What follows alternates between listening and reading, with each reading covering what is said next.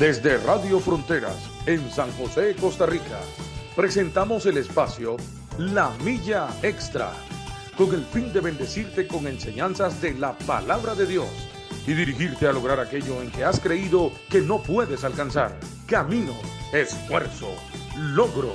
Vamos hacia una milla más, una milla extra. Su estación, Radio Fronteras, desde San José, Costa Rica, presenta Una Milla Más. Solo queda la experiencia y la razón. Y seguir caminando, y seguir tú soñando, sin ver atrás.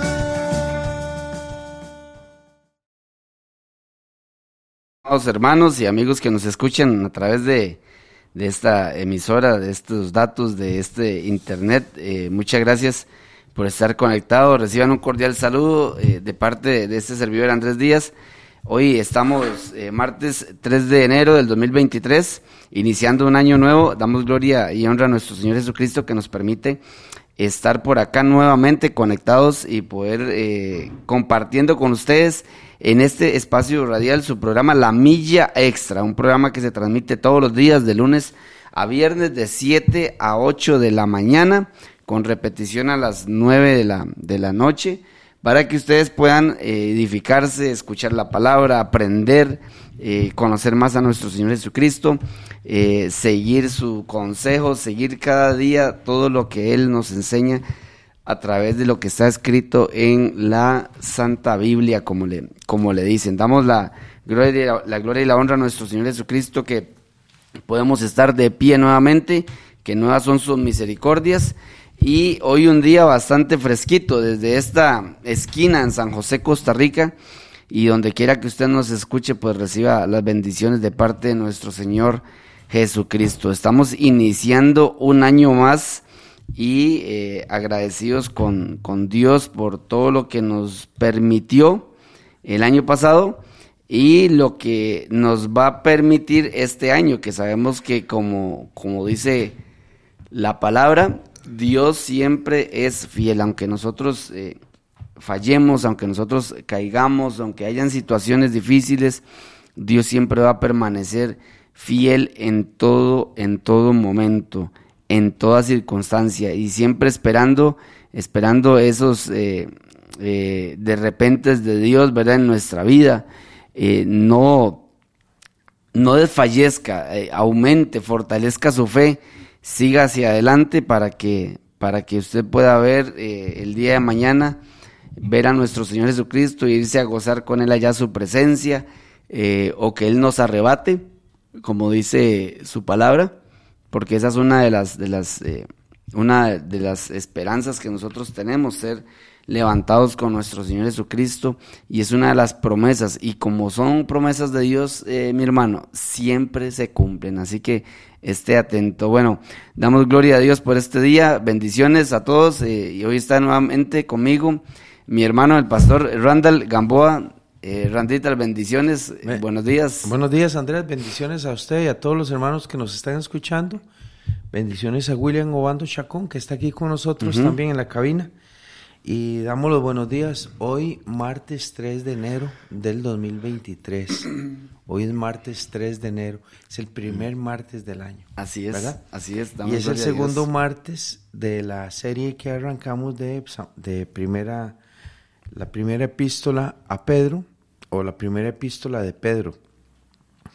Esa epístola que se escribió a, los cristianos perseguidos también, cristianos que andaban en dificultad, en persecución y que habían tenido que huir este, a diferentes regiones, como usted lo dijo la semana pasada, cristianos que se habían ido a unas regiones de Asia, que se habían ido a otros lugares por culpa del, el, de la persecución que se desató en la segunda mitad del primer siglo, por ya el 50, 60, incluso el 70, porque algunas personas ponen esta carta de Pedro eh, escrita este, mm, posteriormente. La fecha más temprana que se cree que se escribió fue en el 60 y algo, ¿verdad? Pero hay personas que la ponen más adelante. Y hay muchas cosas este, que Pedro menciona, ¿verdad? A los cristianos que fueron las, las que empezamos a ver la semana pasada, Andrés, aquella esperanza viva, ¿verdad? Que aunque nosotros estuviéramos en persecución, nuestra fe iba a ser pesada. Ese fue el tema de la semana, de la semana pasada, Andrés. La fe, cuando en, la fe de nosotros es pesada. Hicimos un, un pequeño énfasis en cómo nuestra fe a lo largo del tiempo es pesada también, es balanceada. Es saber qué, qué, peso tiene, qué sostenimiento tiene y este, cómo se encontraba delante, delante de Dios. Decía que se tenía que hallar nuestra fe en alabanza, gloria y honra cuando sea manifestado Cristo. ¿Se acuerda, Andrés? Esa era la parte que estábamos hablando en primera epístola de Pedro 1.7. Así es, así es. Habíamos quedado en ese versículo, en el versículo 7, eh, que dice, para que sometida a prueba vuestra fe, mucho más preciosa que el oro, el cual, aunque perecedero, se prueba con fuego, sea hallada en alabanza, gloria y honra cuando sea manifestado Jesucristo. Y el, y el verso 8, el verso 8, este, eh, a mí personalmente me llama mucho la atención, Randall, porque dice, a quien amáis sin haberlo, sin haberlo visto, ¿verdad? O sea, Pedro le está predicando a gente que ya, ya estaba empezando a creer por fe, Randall porque no fueron eh, testigos oculares. Como ellos. Como, Pedro, sí. No fueron testigos oculares, digamos, de la muerte y resurrección de nuestro Señor Jesucristo. Habían empezado a creer por fe, no habían sido testigos, no habían visto, ¿verdad? Y dice, en quien creyendo, aunque ahora no lo veáis, os alegráis con gozo inefable y glorioso. Ajá. Que es, que es, Randall, lo que, lo que nosotros vivimos realmente esto es como una pequeña definición de, la fe, ¿verdad? La, fe, la fe dice que es la certeza de lo que se espera y la convicción de lo que no, de lo que no se, ve, ¿verdad? Y, y, eso es una, una de las grandes promesas de nosotros y eso es algo maravilloso porque nosotros estamos creyendo en algo que sin haberlo visto, en que no lo vemos, pero que nos alegramos en él que nos alegramos en él, ¿verdad? Dice, a quien amáis sin haberle visto, en quien creyendo, aunque ahora no lo veáis, os alegráis con gozo inefable y glorioso, obteniendo el fin de vuestra fe, que es la salvación de vuestras almas. Es por eso, es por eso que nosotros pensamos que toda esta gente creyó posteriormente a Cristo. Este en la en aquella predicación de, la iglesia primitiva o en aquella predicación de los apóstoles, en aquellas evangelizaciones que se hicieron, que no conocieron a Cristo personalmente, porque este verso lo dice. Esta gente creyó en el mensaje, del Evangelio de Jesucristo posteriormente a la resurrección de nuestro Señor. Por eso Pedro le dice, ustedes han creído en Él aunque no les tocó verlo físicamente. Nosotros sí lo vimos, pero ustedes están creyendo en Él sin, sin haberlo visto y no solo creyendo, dice que ustedes lo aman. Así es como dice Andrés. Sí. A quien ustedes aman sin haberle visto. Exactamente esa es la fe. Amar a nuestro Señor Jesucristo sin haberlo visto, aunque un día lo vamos a ver cara a cara. Porque el verso 9 dice eso, obteniendo el fin de vuestra fe, que es la salvación de vuestras almas. Bueno, ahí, se cumple lo que dice Pablo en Romanos, ¿verdad? Que, el Evangelio es poder de Dios para, salvación, Para salvación, ¿verdad? Para salvación, sí. A todo aquel que en él cree. O sea, el poder, eh, ahí, vemos el poder del Evangelio ya empezando a actuar en las en las personas, que también lo experimentamos nosotros, ¿verdad? Yo, yo una vez tuve un encuentro con el Señor y yo, yo puedo dar fe, eh, eh, de, ahí nace esa, frase, ¿verdad? Yo creo, de ahí puede, de, yo puedo dar fe del poder del Evangelio para cambiar, transformar, o sea, para salvar a una persona, para salvarla. exactamente es eso, que ellos han creído sin haberle visto. Porque la predicación de los apóstoles llevó a mucha gente a creer. Ahora, no es solo creer, como dice la gente, No es solo creer del término que nosotros conocemos creer, no. Es creer y dejarlo todo. Como el, año pasado nosotros tuvimos allá por el mes de, eh, creo que julio, un retiro en Guapiles y hablábamos los hombres de eso, del creer y dejarlo todo.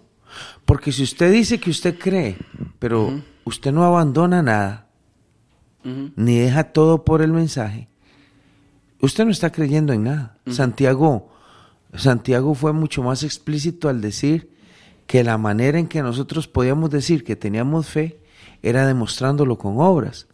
Aunque este tema a algún sector de, del pueblo de Dios no, no le cae muy bien. No le cae muy bien en dos lados.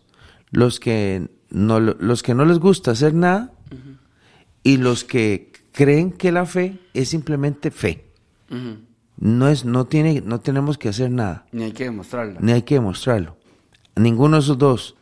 Pero Santiago lo dijo, muéstreme la fe que usted tiene por, lo, que usted hace. Pedro le está escribiendo a un pueblo que ha creído y que lo ha dejado todo. Que ha dejado sus casas, sus propiedades, sus haciendas, sus parientes, y ha tenido que huir por el mensaje porque no está dispuesto a negar el, nombre de Cristo. Esta gente ama a Cristo sin haberle visto han creído en Cristo sin haberlo conocido jamás. Esa es la fe. La fe no es decir yo creo, vieras que, yo creo, ¿verdad? Vieras que en este año voy a creer en Dios. No, no lo diga, no lo digamos. Demostrémoslo caminando con el Señor. Demostremos que creemos en Él amándolo, dejando, dejando todo. Si quiere leemos el verso 10, que es el, que sigue en la carta. Sí, dice el verso 10, dice, los profetas que profetizaron de la gracia destinada a vosotros inquirieron, inquirieron perdón, y diligentemente indagaron acerca de esta salvación. Ajá, verso 11. Verso 11 dice, escudriñando qué, escudriñando qué persona y qué tiempo indicaba el Espíritu de Cristo que estaba en ellos el cual anunciaba de antemano los sufrimientos de Cristo y las glorias que vendrían tras ellos. Ok. A estos. A estos se les reveló que no para sí mismos, sino para otros, administraban las cosas que ahora os son anunciadas por los que os han predicado el Evangelio por el Espíritu Santo enviado del cielo, cosas en las cuales anhelan mirar los ángeles. Pedro, Pedro lo que está diciendo, Andrés, es que en el tiempo de antes, en el tiempo de antes, los profetas, ¿verdad? Los profetas, estamos en primera, primera carta de Pedro capítulo 1, verso 10, los profetas que anunciaron la gracia reservada, estudiaron y observaron esta salvación. Ahora, Hablemos de la salvación como lo que están viviendo los hombres ya en este tiempo, en ese tiempo. La gente que está siendo perseguida, que se fue a vivir a Ponto, a Galacia, a Capadocia, a Asia, a Bitinia, elegidos por Dios desde antes, ¿verdad? Y por el Espíritu para santificarlos y para hacer que ellos obedecieran a la palabra del Señor. Eran personas que estaban experimentando la gracia de Dios por medio de, las, de la gracia o de la salvación de Cristo. Pedro dice que antes los profetas anunciaron esa llegada, del Salvador, esa llegada de el Salvador que traía salvación este, a toda esta gente. Y vea lo que dice el verso 11. Querían descubrir aquellos que observaban los, los tiempos proféticos, querían descubrir en qué tiempo y en qué circunstancias se refería el Espíritu de Cristo que estaba en ellos cuando testificó de antemano acerca de los sufrimientos de Cristo y de la gloria que vendría después de estos. A ellos se les reveló que no estaban sirviendo a sí mismos, sino que les servían a ustedes hablaban de las cosas que ahora les han anunciado los que predicaron el Evangelio por medio del Espíritu Santo enviado del cielo Y aún los mismos ángeles anhelan contemplar estas cosas. El momento en el que le tocó vivir a los apóstoles y el momento en que los apóstoles les tocó ver con sus ojos la predicación del Evangelio y la salvación de los gentiles, fue un tiempo que fue, fue anunciado a Andrés desde antes y que no se sabía en qué tiempo iba a aparecer esta salvación. Una salvación que no era para ellos, sino que era para los que iban a venir, ¿verdad? Que aún los ángeles en la expectativa allá en el cielo esperaban ver cómo iba a ser la proclamación del Evangelio de nuestro Señor Jesucristo y la salvación. Porque eso dice Gálatas capítulo 4, versículo 4. Yo no sé si usted puede leer Gálatas capítulo 4, verso 4, cuando se, se, se da que la venida de Cristo tenía un tiempo y una fecha establecida, ¿verdad? Sí, dice Gálatas 4:4 dice, pero cuando llegó el día señalado por Dios, Él envió a su hijo que nació de una mujer y se sometió a la ley de los judíos. Dice, cuando se, se cumplió El día el día o el tiempo señalado por Dios. o el tiempo para que Cristo apareciera. Ahora, ese día tenía también una gran expectativa celestial. Había una gran expectativa angelical allá en Los Ángeles, el cielo y todo. Iban a ver cómo iba a ser ese día. El día en que el Hijo de Dios iba a aparecer. ¿Verdad? No apareció antes, no apareció después, apareció en el día señalado por Dios. ¿Y cuándo fue el día señalado por Dios? Bueno, el día en que se le apareció a la Virgen, aquella muchacha, para que naciera. Ese es el tiempo que está hablando Pedro, esa salvación. La salvación tiene un nombre, La- el nombre es Cristo. ¿verdad? Cuando Primera de Pedro capítulo 1, verso 10 dice, los profetas que anunciaron la gracia reservada para ustedes, está hablando de eso, de Cristo y de su salvación, por medio de la predicación.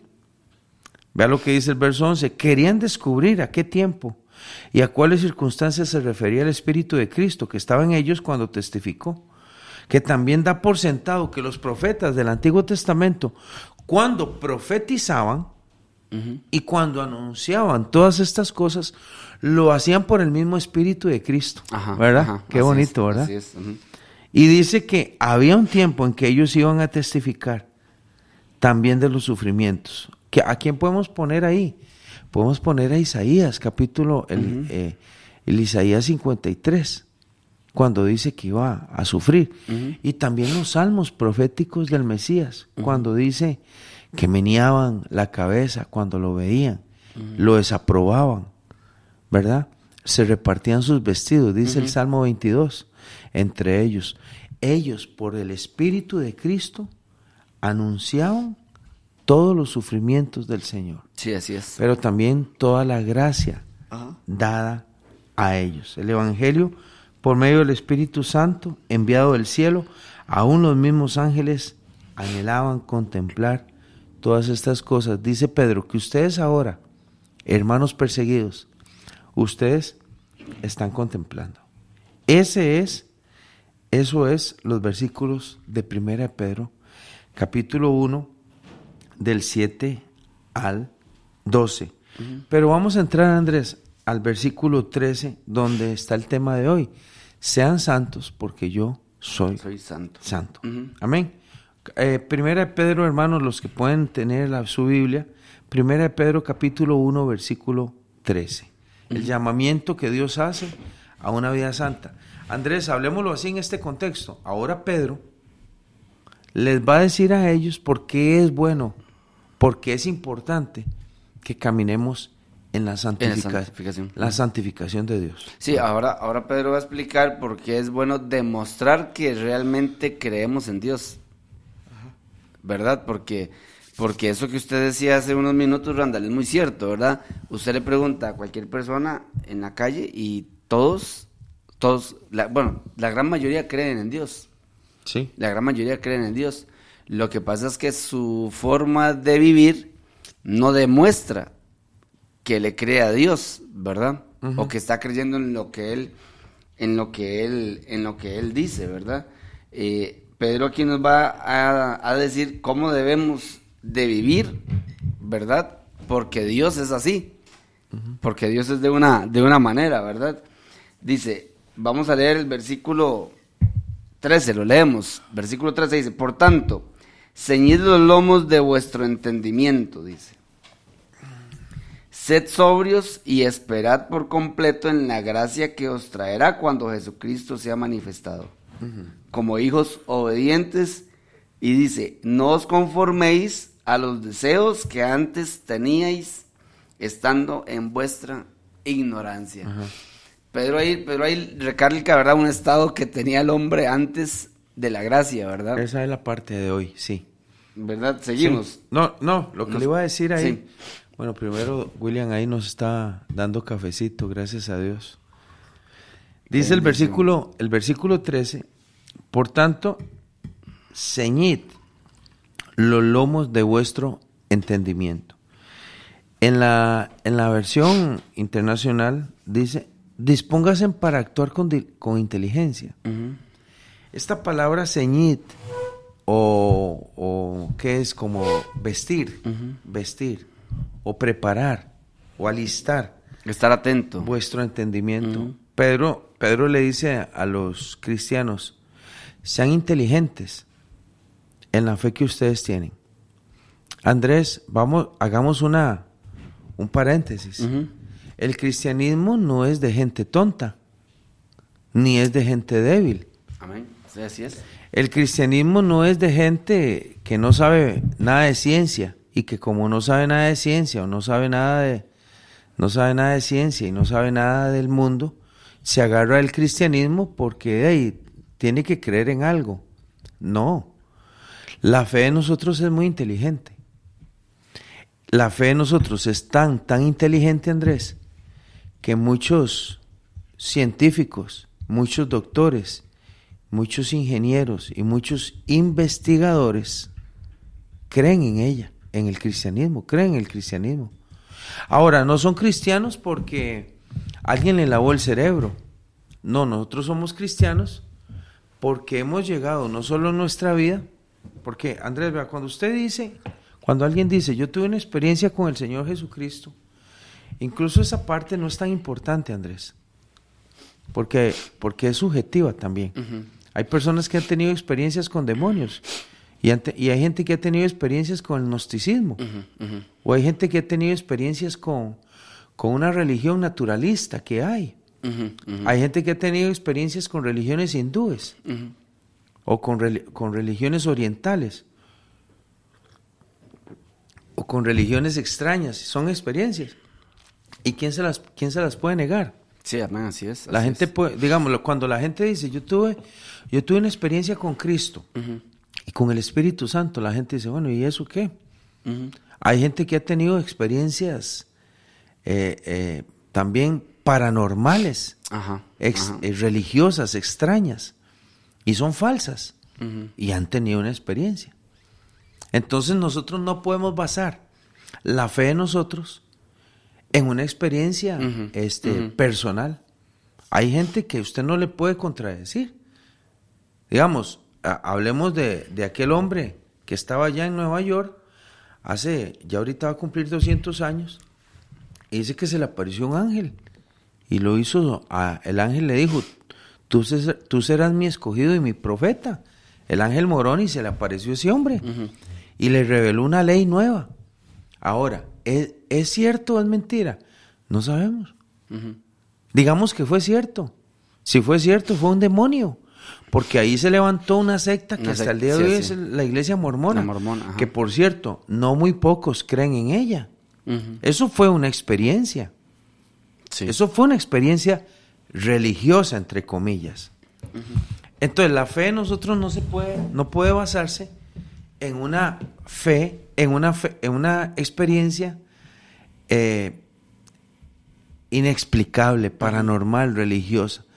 La gente, una señora en la fe me puede decir a mí, una cristiana, a mí lo que me pasó hace 22 años, hace 20, 9, hace 15, hace 30, hace 40 años. Fue una experiencia con el Espíritu de Dios tremenda y está bien, está bien y qué bonito. Pero la fe suya no debe basarse en aquel momento que sucedió ahí en la orilla de su cama o en el culto o en la vigilia. ¿Por qué no se puede basar la fe en eso? Porque la fe cristiana es muy inteligente para poderla sostener en una hora y media o en dos horas que tuve una experiencia. Sí, porque también hay mucha gente que ha tenido ese tipo de experiencias, Randall, que, como usted lo, menciona, y que vive una vida totalmente fuera de lo que manda nuestro Señor. Pero, pero, y, y, pueden decir, yo tuve una experiencia. Yo tuve una experiencia. Ajá, y ahora están apartados. Incluso hay gente apartada que tuvo experiencias de esas. Ahora, ¿por qué le digo esto? Porque en todas las cartas, las, tanto en las cartas de Pedro como en las cartas de Pablo, también como Tito, como Judas, como todos los que escribieron cartas, ellos apelaban a una fe inteligente. Pablo dice en Colosenses, le pido a Dios, le pido a Dios que ustedes crezcan. Creo que está en, Colosenses capítulo 1, por allá del 9, 10 y 11. Andrés, tal vez usted me pueda ayudar. Colosenses capítulo 1, por 8, 9, 10, 11, por ahí. Dice, le pido a Dios que ustedes crezcan en el conocimiento de nuestro Señor Jesucristo lo que está diciendo es no les doy permiso de que se queden con la experiencia que tuvieron. Colosenses capítulo 1, ¿cómo dice? Dice, por lo cual también nosotros, desde el día en que lo oímos, no cesamos de orar por vosotros y pedir que seáis llenos del conocimiento de su voluntad en toda sabiduría e inteligencia espiritual. Inteligencia espiritual. Para que andéis como es digno de nuestro del Señor. Ajá. Y agradándole en todo. Ok. O quiere decir que nuestra fe. Llevando fruto en toda buena, buena obra y creciendo en el conocimiento de Dios. Ajá. Entonces nuestra fe no es tonta. Sí, amén, así es. El cristianismo no es un montón de gente ahí que viene detrás de un pastor a meterse en una iglesia para estar dos horas oyendo algo y salir igual. Eso no, eso no es tonto. No, no, no. Hay gente allá afuera que ataca la fe cristiana. Y hay gente afuera que piensa que la fe cristiana la llevan los débiles. Incluso el sector católico piensa que nosotros somos un grupo de gente apartada de la fe de ellos, que hicimos caso a un montón de cosas que pasaron hace 500 años en el movimiento de reforma y que nosotros no estamos en la verdad, sino que somos personas que andamos ahí caminando tontamente. Bueno, no, no es así. La fe cristiana de nosotros, la fe cristiana en la que nosotros caminamos no es una fe tonta, es una fe que requiere inteligencia y discernimiento. Que inclusive, Randall, el, esta primera epístola de Pedro, esta primera epístola de Pedro dice, habla de que nosotros estábamos en vuestra ignorancia. O sea, que antes vivíamos. Antes, más bien, antes sí vivíamos. Antes sí vivíamos. En oscuridad. En oscuridad, exactamente. Ahora, ahora, cuando el cristiano camina en Cristo, es porque ya ha conocido a Cristo. Y ha pasado de ser una persona ajena a la vida de Dios, ahora es amigo del camino y la vida del Señor. Conoce al Señor, crece, madura, avanza, conoce, este, va acumulando conocimiento, conoce cada día más a Cristo. Eso es lo que Pedro exactamente le dice. Por tanto, ciñan los lomos de vuestro entendimiento, sean sobrios y esperen por completo en la gracia que os traerá cuando Jesucristo sea manifestado. Ahora, ¿por qué yo le digo que la fe de nosotros no es una fe débil ni tonta? Bueno, hace poco eh, es una película que a mí me gusta muchísimo y que yo creo que todos los cristianos deberíamos de ver, que se llama El caso de Cristo, de un investigador en Chicago que se llama Lee Strobel. Lee Strobel ha escrito muchos libros, él era un investigador, periodista, escéptico. ateo, frío, un hombre que no quería conocer el Evangelio del Señor.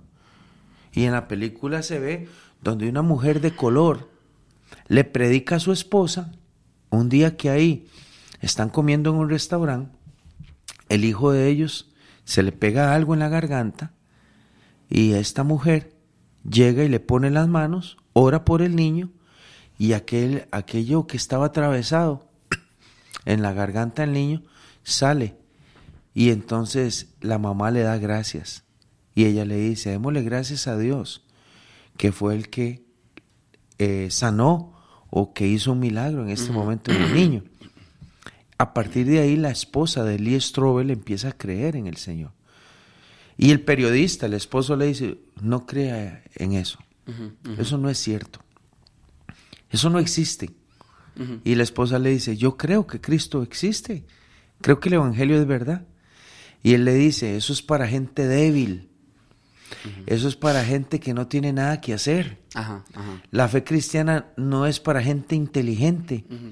Y él, para contradecirle a su esposa, empieza a investigar las verdades del Evangelio. Eh, Andrés, es una película, ¿usted, ¿usted ya la vio? No, no, no la he podido ver. Nosotros tenemos que ver esa película, porque entonces Lee Strobel dice, voy a sacar de mis horas para demostrarle a mi esposa que Cristo y su Evangelio no existen. Y él tiene que regresarse a dos mil años atrás para buscar evidencia. Empieza a buscar evidencia en la ciencia, en la historia antigua. Empieza a averiguar acerca de la resurrección de Cristo, de la proclamación apostólica, de los cuatro evangelios que se contradicen según él. Y él hace un cuarto en la parte de abajo del edificio porque él es un periodista investigador muy inteligente.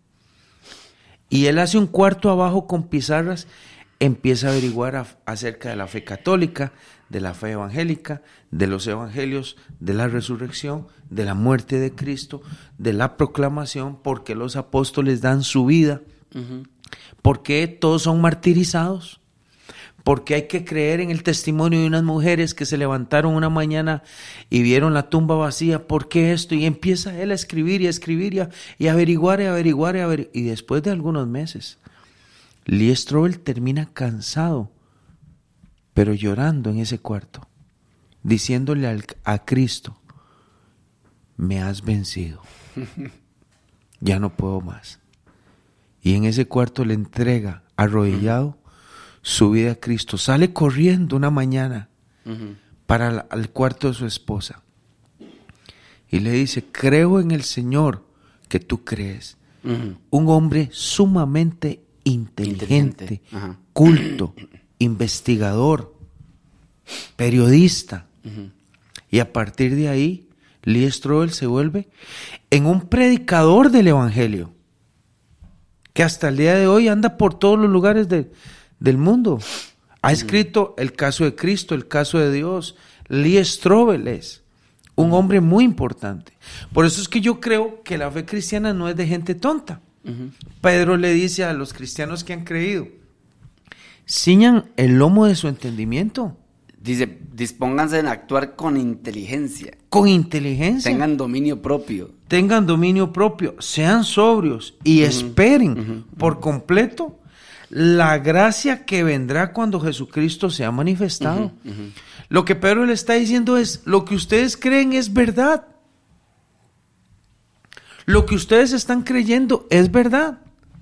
Andrés, hay una frase, no sé dónde, lo dónde la he visto, que, perdón, creo que está ahí, eh, anda en Facebook donde dice, estamos a pocos, a poco tiempo, estamos pero a poco tiempo de que este mundo se dé cuenta que la Biblia no era un cuento de hadas. Estamos a unos cuantos meses, posiblemente pocos años, poco tiempo, de que este mundo se dé cuenta que todo lo que Apocalipsis dice no era una historia de ficción o de Disney. Estamos a poco tiempo. Incluso Ahora que vamos a seguir viendo las, las cartas del apóstol Pedro, vamos a ver en la segunda carta de Pedro cómo Pedro dice que todo este mundo va a quedar hecho una pelota de fuego. Así dice Pedro. Estamos a poquito tiempo de que la gente se dé cuenta que el cristianismo, la esperanza cristiana, la fe cristiana, la perseverancia de los cristianos en el último día es la que le va a dar la razón a todos aquellos que profesamos nuestra fe en el Señor Jesucristo. Por eso Pedro dice, y Pedro no solo se lo dice a ellos, nos lo está diciendo a nosotros, caminemos en inteligencia espiritual. Versículo 14, vea qué bonito el, el consejo que Pedro le da a los cristianos. Dice, como hijos obedientes, no se amolden, no se amolden a los deseos malos que ustedes tenían antes, cuando vivían en la ignorancia. Pedro les está diciendo, ya Cristo los rescató a todos ustedes de lo que ustedes eran. Ya no se vuelvan a acomodar como antes. ¿Quién dijo eso también? Pablo lo dijo en Romanos capítulo 12. Cuando Pedro, cuando Pablo escribe Romanos capítulo 12, e, está escribiendo lo mismo que dijo Pedro. Que dijo, no se acomoden a la mente de este mundo. Tengan un culto racional. Tengan una fe inteligente. Romanos capítulo 12, verso 1, eso dice. Por tanto, no se acomoden, no se amolden a, este, a, a la mente de este mundo. Romanos 12, 1 dice eso, Andrés. No sé si lo puede leer ahí, eh, Romanos 12, 1 y 2. Me hace el favor. Sí, así dice. Así que hermanos, os ruego por las misericordias de Dios que presentéis vuestros cuerpos en sacrificio vivo, santo, agradable a Dios, que es vuestro culto racional, dice.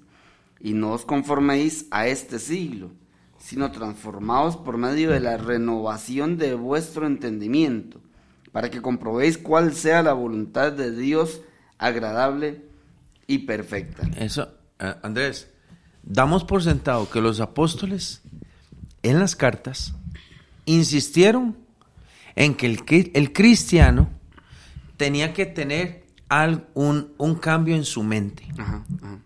Eso lo tenemos que dar por sentado. La manera en que un hombre se convertía, la, la gente siempre dice, es que yo le entregué mi corazón a Cristo. No, su corazón también es su mente.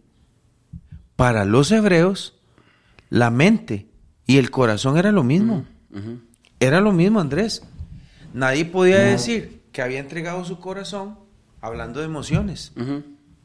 De nada sirve entregar mis emociones a Cristo. No es que las emociones bailan. las emociones engañan. Sí, así es, así es. Las emociones me hacen sentir hoy a Cristo y mañana no siento nada. Las emociones me hacen tener un escalofrío hoy y mañana no tuve ningún escalofrío. Las emociones no son lo que se tiene que entregar a Cristo, se tiene que entregar todo. La mente se tiene que entregar. Es por eso que hay gente que viene a la iglesia, su mente es intocable por el Señor y a los meses los vemos afuera. ¿Por, qué los, ¿Por qué están afuera? ¿Por qué se salieron? ¿Por qué están negando la fe? No, no están negando nada. Nunca la han tenido. Nunca han tenido la fe. Nunca han sido dueños de esa fe cristiana. Nunca han sido partícipes De, esa, de esa vida de Cristo. Porque es imposible, dice, que el que haya disfrutado y gozado y experimentado, la, es imposible que pueda creer que hay otra cosa mejor afuera. Es imposible. Por eso es que mucha gente que ha tenido un encuentro personal con el Señor, es imposible que se salga de este camino. ¿Por qué?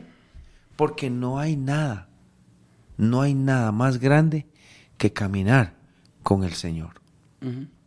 No hay.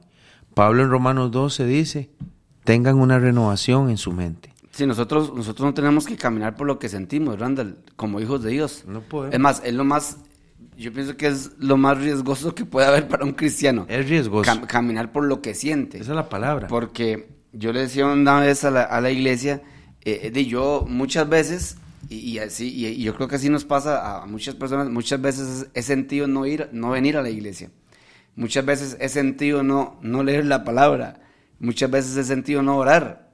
Y creo que es la mayoría de veces, porque tenemos una lucha, tenemos una, una lucha en, en cada, cada uno de nosotros, ¿verdad? Pero si nosotros caminamos por lo que sentimos, ¿verdad? Por lo que sentimos, pues no estamos ciñendo nuestros lomos de, del entendimiento, ¿verdad? O sea, no nos estamos disponiendo a actuar con inteligencia, como dice Pedro. Sí. Porque hay muchas cosas que uno humanamente, eh, Randall, humanamente eh, nos jala a nosotros hacia cosas del mundo. La naturaleza. La naturaleza, la naturaleza, la naturaleza nosotros. Nos va a jalar, pero nosotros inteligentemente decimos, no, esto no es bueno para mí. De ahí, ¿Y por qué no es bueno para mí? La palabra de Dios dice que esto no es, no es algo que me vaya a, bene- a beneficiar. Porque también eso, eso es otra. El, el- el- hay muchas cosas que la gente cree que se le van a revelar eh, en el aire, ¿verdad? Y yo pienso que a nosotros se nos revela a partir de la, de la, de la, de una lectura de la palabra del Señor. Sí. Se nos va revelando, se nos va abriendo el entendimiento, vamos entendiendo un poco más qué es lo que Dios quiere de nosotros, dice. Bueno, Dios quiere, dice, que te conozcan a ti, dice, al único Dios verdadero, o sea, conocer a nuestro Señor Jesucristo cada día más.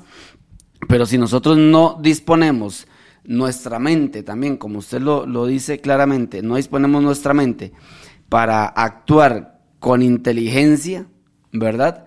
Nunca vamos a poder tener dominio propio también. No. No, y habla, y yo pienso que cuando, cuando Pedro dice tengan dominio propio es porque va a haber una fuerza contraria que va a querer, Ah, que va a querer Desviarlos. desviarnos. Sí, por eso, por eso Pedro dice, como hijos obedientes.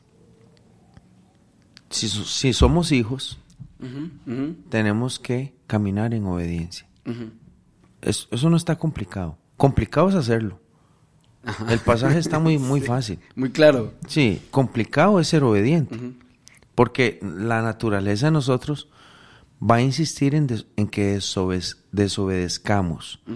Pero el 14 dice, como hijos obedientes, no se conformen a los deseos que antes tenían estando en vuestra ignorancia. Andrés, cuando nosotros no teníamos a Cristo, éramos esclavos de nuestros deseos. Hacíamos cualquier cosa. Así es, así es. Ajá. Nadie nos decía qué teníamos que hacer. Actuábamos en automático. Éramos de mente pervertida, malos, Impulsivos, desordenados, sin dominio propio. borrachos. Éramos adictos, éramos esclavos de cualquier desenfreno, cualquier pecado, de cualquier conducta, de cualquier hábito. Era todo- éramos todo lo contrario que dice ese versículo. O sea, no, no actuamos con inteligencia, no teníamos dominio propio, no teníamos ninguna esperanza, actuábamos como hijos desobedientes. E- Eso era, eso éramos nosotros. Pedro le dice a ellos, a los que están creyendo en el Señor, sean hijos obedientes, Ujú, ujú. no míos, de Dios. Y dice, y no se conformen o no caminen como antes caminaban. ¿Qué es el cristianismo, Andrés? Es que nosotros, nosotros los, los que predicamos y enseñamos, en los, los que están en los institutos, nos enredamos mucho. Nos enredamos mucho. Queremos, ima- vea, Andrés, perdóneme lo que le voy a decir. Alguna gente, alguna gente del sector evangélico, para poder justificar la desobediencia que tienen un montón de cristianos, Sí, sí. Ujú. dicen que están atados a maldiciones y que necesitan liberación. Para poder justificar las desobediencias y los malos hábitos. El cristianismo es esto. Usted recibió a Cristo, de verdad. Camine en obediencia a Cristo. Así es. Camine en obediencia a su bendita palabra. ¿Por qué tiene que andar averiguando por qué usted actúa así? Que, es que se me salió. Es que yo creo que yo todavía tengo a un demonio, un espíritu raro. Voy a buscar a un fulano de tal que dice que saca es- espíritus que me hace entender la liberación y que la sanidad interior y que seguro es que yo tengo esta atadura. No, no, no, no. Pedro dice, Pedro, ninguna carta de Pablo Ninguna carta de Pedro dice, si ustedes en el cristianismo tienen cosas raras, busquen a alguien que lo liberte. En ningún lugar dice eso. En ningún lugar de la Biblia dice, váyasen a su niñez y vean a ver quién les hizo daño y lo perdonan en la niñez y se devuelven a su, a su adultez. No, pero Eh, sí, ninguno. Pero, pero sí dice que si el hijo os libertareis, Eso dice. seréis Eso verdaderamente dice. libres. Eso dice. Eso sí está más claro. Eso dice la Biblia. Eso dice que si Cristo llega, seremos libres. Seremos libres verdaderamente. Ahora, dice, ah, vea lo que dice, no se conformen. Quiere decir que en el cristianismo nosotros vamos a ser jalados, esa es la parte que usted, o vamos a tener un poder en nuestra naturaleza que nos va a invitar a cada rato a salirnos de la obediencia que le estamos debiendo a Cristo. Eso sí, vamos a ser invitados constantemente a no obedecer, a caer en lo que antes caíamos, a hacer lo que antes éramos constantemente. Pero Pedro dice, no se conformen a los deseos que ustedes antes... ¿Qué, vamos, ¿qué es eso, Andrés? El capítulo, el capítulo 14 lo que está diciendo es, cuando usted esté caminando con el Señor y le venga aquel pensamiento, le venga aquella lucha, le venga aquella invitación, re- re- rechácela. Eso es, Andrés. Sí, así es. así Es una negación constante. Ujú. ¿Qué es una negación constante? Todos los días me subo y me, y me crucifico. Todos los días me subo a esa cruz y me niego. Todos los días digo, no, hoy no. no, Bueno, no. más adelante habla de conducirnos en temor. Eh, Andrés, En todo, dice, conducirnos en temor todo el tiempo de vuestra peregrinación. ¿Qué quiere decir, Andrés? Todos los días me levanto y digo, no lo voy a hacer. todos los días. Amo eh, a Cristo. Ajá, ajá. Hoy, hoy voy a rechazar eso. Hay- Hay gente que dice, uy, vieras qué, qué, qué ganas tengo de pecar. Papito, está en el camino correcto. Todos te- nos levantamos cada mañana con ganas de desobedecer a Cristo. A Dios, ajá. Pero el Espíritu que mora en vosotros, el Espíritu que le fue dado cuando vinieron a Cristo, es el que lucha a favor de nosotros. Eh, su palabra nos recuerda que no podemos estar cediendo a estas cosas. No nos podemos conformar, nos renovamos día a día, nos negamos día a día, peleamos la buena batalla, nos vestimos de toda la armadura. de- eh, Andrés, todos los, Así es, así es, todos los es. benditos días tenemos esa lucha. Ahora, eso es malo, no, eso no es malo. Eso no es malo. Alguien que me diga a mí, pastor, vieras que yo hoy me levanté, oiga, y no tengo ganas de pecar en absolutamente nada. Yo quiero decirle que usted ya se murió y no se ha dado cuenta. Usted ya vive en el, para- en el paraíso, en el reino celestial, y usted cree Y anda perdido. y aquí. usted, y usted anda perdido aquí. Porque los cristianos todos los días tenemos que renunciar y tenemos todos los días que salirnos de este molde, de este molde, Andrés. ¿Sabe cómo dice Primera Juan? Aquí lo, yo aquí lo tengo, porque un día esto, lo- un día esto lo estaba leyendo. Bueno, en Juan, Juan 14 dice, y yo pediré al Padre y les dará otro abogado defensor quien estará con ustedes para siempre. Sí. Hablando del Espíritu Santo, ¿verdad? Dice, me refiero al Espíritu Santo, a quien guía, a quien guía a toda la verdad. Dice, el mundo no puede recibirlo porque no lo busca ni lo reconoce, pero ustedes sí lo conocen, dice, porque ahora, dice, Él vive con ustedes y después estará en ustedes. Porque, eh, primer, eh, sí, sí, sí, porque también primera Juan dice, hijitos, Ajá. no améis al mundo, las cosas, que, porque si alguno ama al mundo, el amor del Padre no está en él, porque todo lo que hay en el mundo, los deseos de la carne, los deseos de los ojos y la vanagloria de la vida, no vienen de Dios, sino del mundo. Y el mundo pasa y sus deseos, pero el que hace la voluntad de Dios permanece para siempre. No, pero no era ese. Vea, eh, había uno que, bueno, ahorita, ahorita yo creo que lo vamos a leer ahí. Dice que no nos conformemos a los deseos que antes teníamos cuando estábamos en ignorancia. O sea que lo que Pedro está diciendo es, ahora que vinieron a Cristo, despójese, Ujú, ujú, deshágase ujú. De todos aquellos moldes. ¿Cuáles moldes, Andrés? de los moldes en los que estábamos metidos antes. Todo el mundo pecaba, yo también. Todo el mundo fumaba, yo también.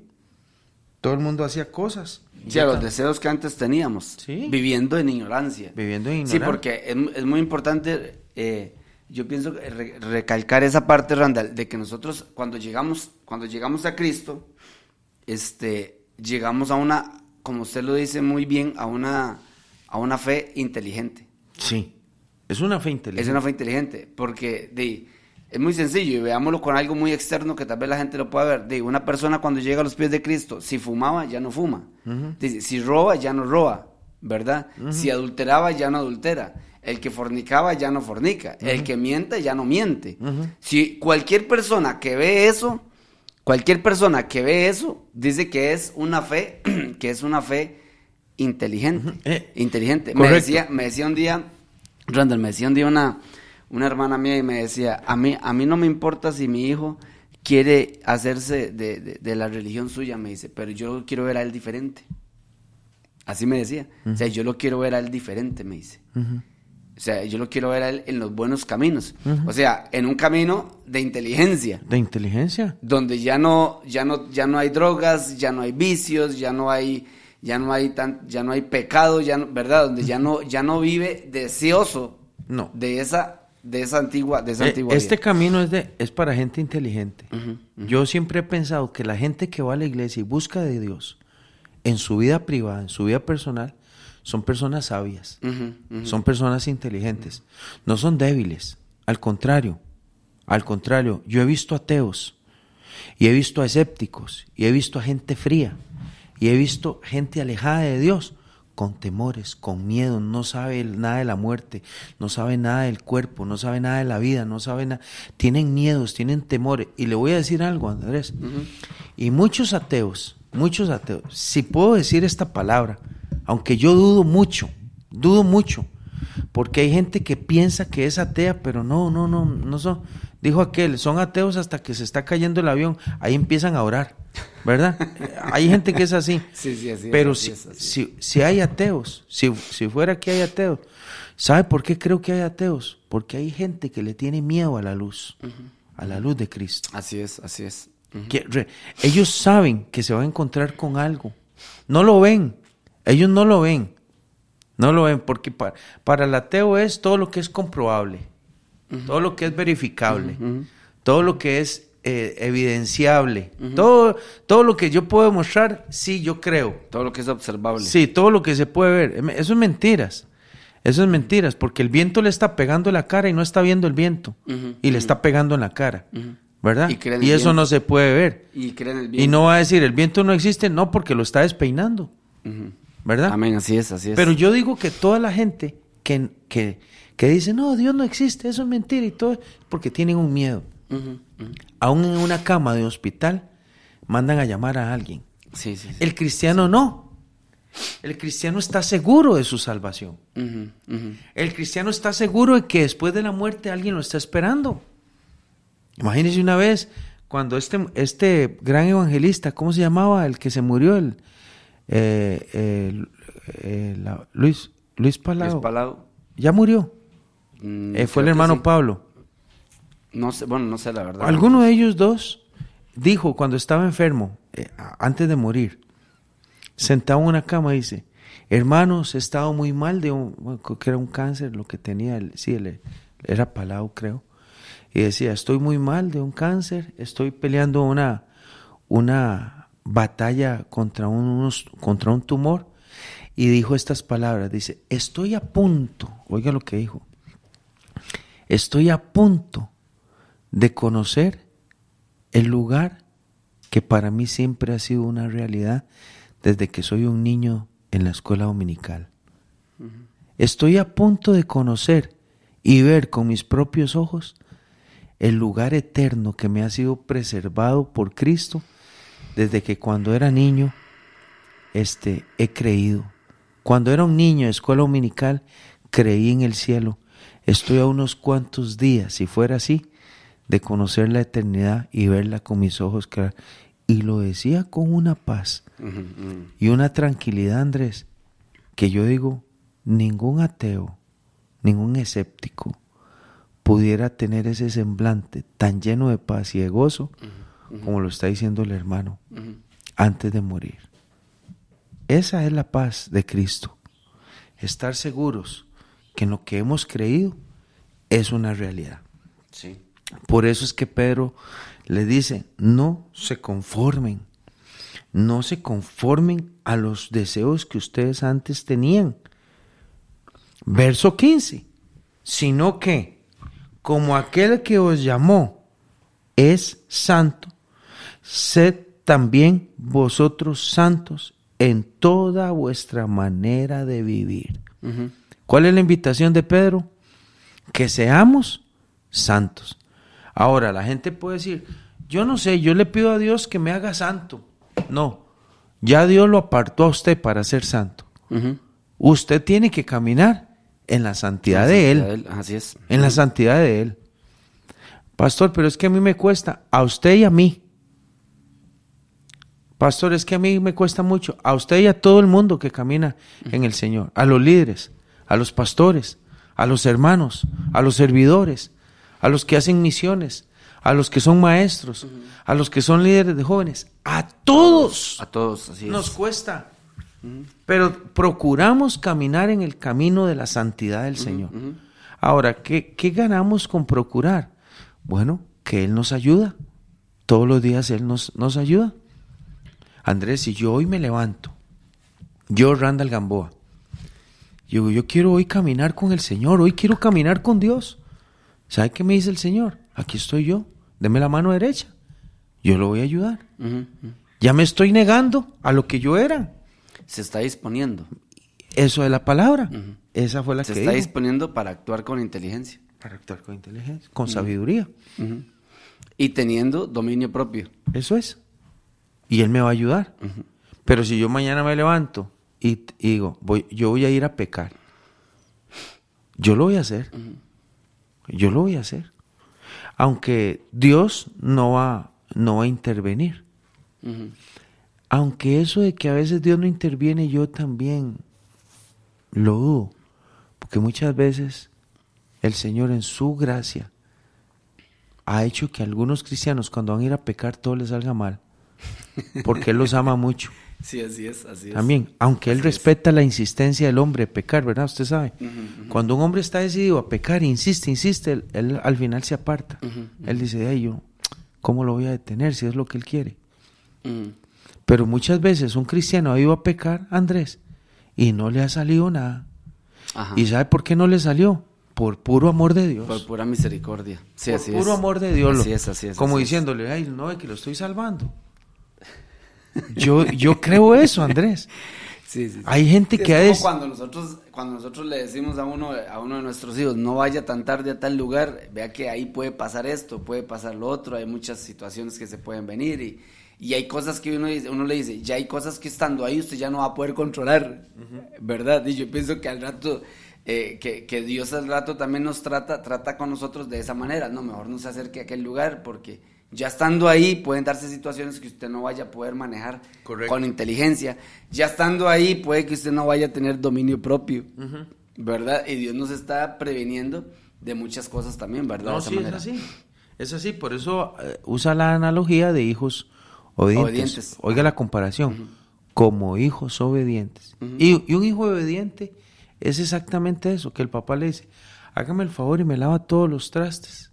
Y ahí va el hijo. ¿Verdad? Ahora, ¿qué gana el hijo? ¿Qué gana el hijo lavando trastes? No le van a pagar, Andrés. Pero ¿sabe qué provoca? Una gracia del Padre hacia él. Así es, así es, así es. Eso es. La obediencia desata una gracia de Dios sobre nosotros. Sí, así es. Eso es la parte bonita. Cuando yo me niego a hacer algo para ofender a Dios, su gracia, la gracia de Dios cae sobre mí.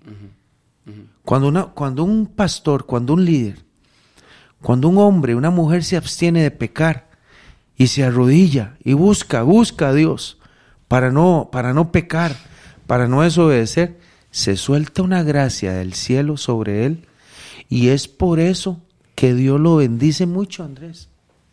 Es por eso. Se suelta una gracia. Dios lo usa, Dios lo respalda, Dios lo apoya, Dios le abre puertas, porque es su hijo y Él lo ama. Él lo ama. ¿verdad? Ya se nos acabó el tiempo. Se nos fue el rato, sí. Estuvo, estuvo bien lindo. Bueno, damos gloria a Dios por la, por la palabra. Hay alguna gente conectada por ahí. Yo tengo a Beatriz Portugués por acá. Perdón, Andrés, antes de que los mencione, Ajá. le voy a decir a los hermanos, quedamos en el 1.15. 1.15, correcto. Ajá. Sí, sed santos como yo soy santo. Así es. Para el próximo martes. Correcto. 1.16 entonces. Porque escrito está sed santos. Porque yo soy santo. Entonces, para el próximo martes continuar.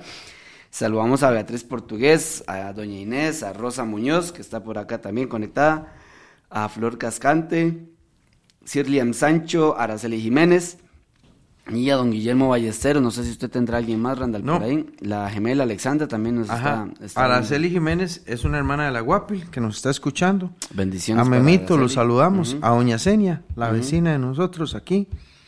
También la saludamos. Saludamos a Chuita, allá en Guadalajara. A Bernie Agüero, que también nos está escuchando. Y no sé, William, si William ahí tiene a otra gente ahí, William. No sé, No. si tiene a otros ahí en la radio. No sale, no tiene ninguno. Sí. Ok, entonces este, eh, damos gloria a Dios, son las 8 con, con 5, 8 con 5 minutos de martes 3 de enero de 2023, la primera semana del año. Damos gloria a Dios por la oportunidad que nos, que nos da de haber estado con ustedes nuevamente.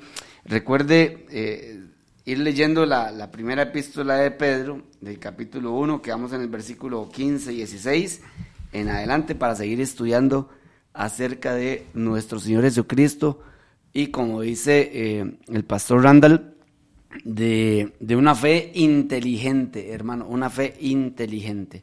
Este camino de, de- de- de- de- del cristianismo es para gente sabia, para gente inteligente. Eh, que Dios nos, nos ha dado la oportunidad de revelarnos a nuestro Señor Jesucristo para poder este, conocerle cada día más, amarle cada día más y poder llevar y compartir esa gracia con las demás personas, llevando el Evangelio de nuestro Señor Jesucristo. Bueno, damos gloria a Dios. Son las 8 con 6 minutos y eh, oramos, Randall, para quedar despedidos y nos vemos, eh, nos vemos el día, el día de mañana a esta misma hora, 7 de la mañana, en este su programa La Milla Extra. Este servidor Andrés Díaz se despide y oramos en el nombre de nuestro Señor Jesucristo. Padre, te damos gracias, Señor, por esta mañana que nos has permitido estar aquí conectados, hablando de tu palabra, Señor entendiendo, conociendo cada día más de ti, Señor. Te damos gracias por todo lo que nos has dado, Señor. Ponemos delante de tu presencia a nuestros hermanos, a los que están conectados, los que van a escucharlo durante el transcurso del día, durante el transcurso de la semana. Que tu nombre sea glorificado a través de este mensaje, Señor. Gracias porque nos usas, Señor, para tu honra y gloria, Señor, y que Cristo cambie y transforme el corazón de las personas. Oramos por las personas que están conectadas, por los que tienen alguna petición, alguna situación que están pasando, para que tú fortalezcas su fe, Padre. En el nombre de Jesús te damos gracias. Amén y amén. Amén, amén. Bendiciones, Randall. Bendiciones a Andrés, a William Obando Chacón y a todos los hermanos que estuvieron conectados. Que Dios les bendiga. Hemos presentado desde Radio Fronteras una milla extra. Hasta el próximo programa y que Dios les bendiga. Una milla extra. Radio Fronteras.